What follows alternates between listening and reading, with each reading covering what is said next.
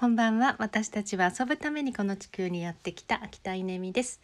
えー、5月5日も23時になりました。明日から会社始まる方もいらっしゃると思いますが私はまだ休み、えー、9日までお休みします。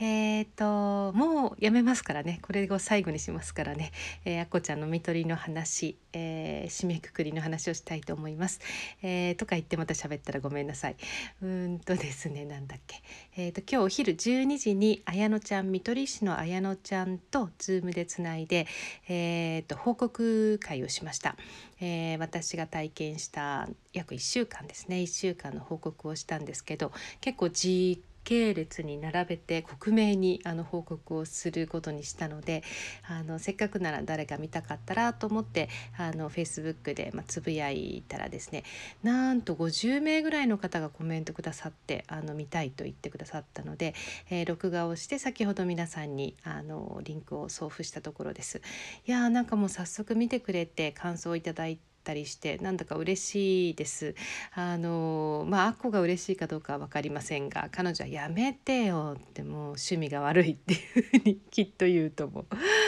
うん、きっと言うと思うけどもうそのねジャーナリストとかその起業家って「いやーね」って言うと思うんですけど、まあ、しょうがないですよね。うん、えー、っとまあそんなことをしました。えー、まあ、そしてですねさっきあのお風呂に入りながら、まあ、帰ってきてやっぱお風呂入ろうと思ってお風呂に入りながら、えー、NHK オンデマンドを見てたんですけどやっぱり見ちゃうんですよね目がいっちゃうんだな。なんかね NHK スペシャルこれ最近の放送だと思うんですけど「家族が最後を決める時脳死移植命めぐる日々」っていうタイトルの、えーまあ、NHK のスペシャル NHK スペシャルがあったんですけど1時間まるまるお風呂の中で見てしまいました。えーとこっちはね脳死なのでうんもっと深刻ですね。それも急な、まあ、事故の事例が多かったかな。事故と自殺かな。うん。でまあこうね脳幹までこうダメージを受けて全く意思の疎通もないしもう本当にあと数日もしくは半日ぐらいで命はなくなってしまうというその瞬間に臓器移植の決断を今家族ができるそうですね、まあ、そういうことも知らないなと思いました。えーと、法が改正されて本人じゃなくて家族が、えー、決定できるそうです。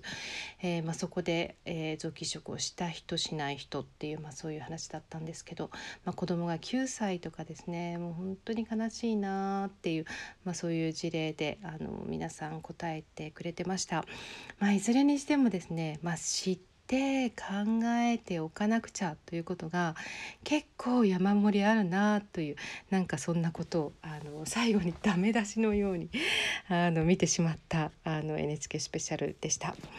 えー、まあそんなこんなありますがうん明日からですね、まあ、自分の生を生きるっていうのかな自分を生きるっていうことを、えー、また大事にしたいと思います、えー、ご清聴ありがとうございました。もうあんまりこのことばっかり話してるとみんなあの リスナー登録解除ってなっていくんだと思うので、えー、これぐらいにしたいと思います。ありがとうございました。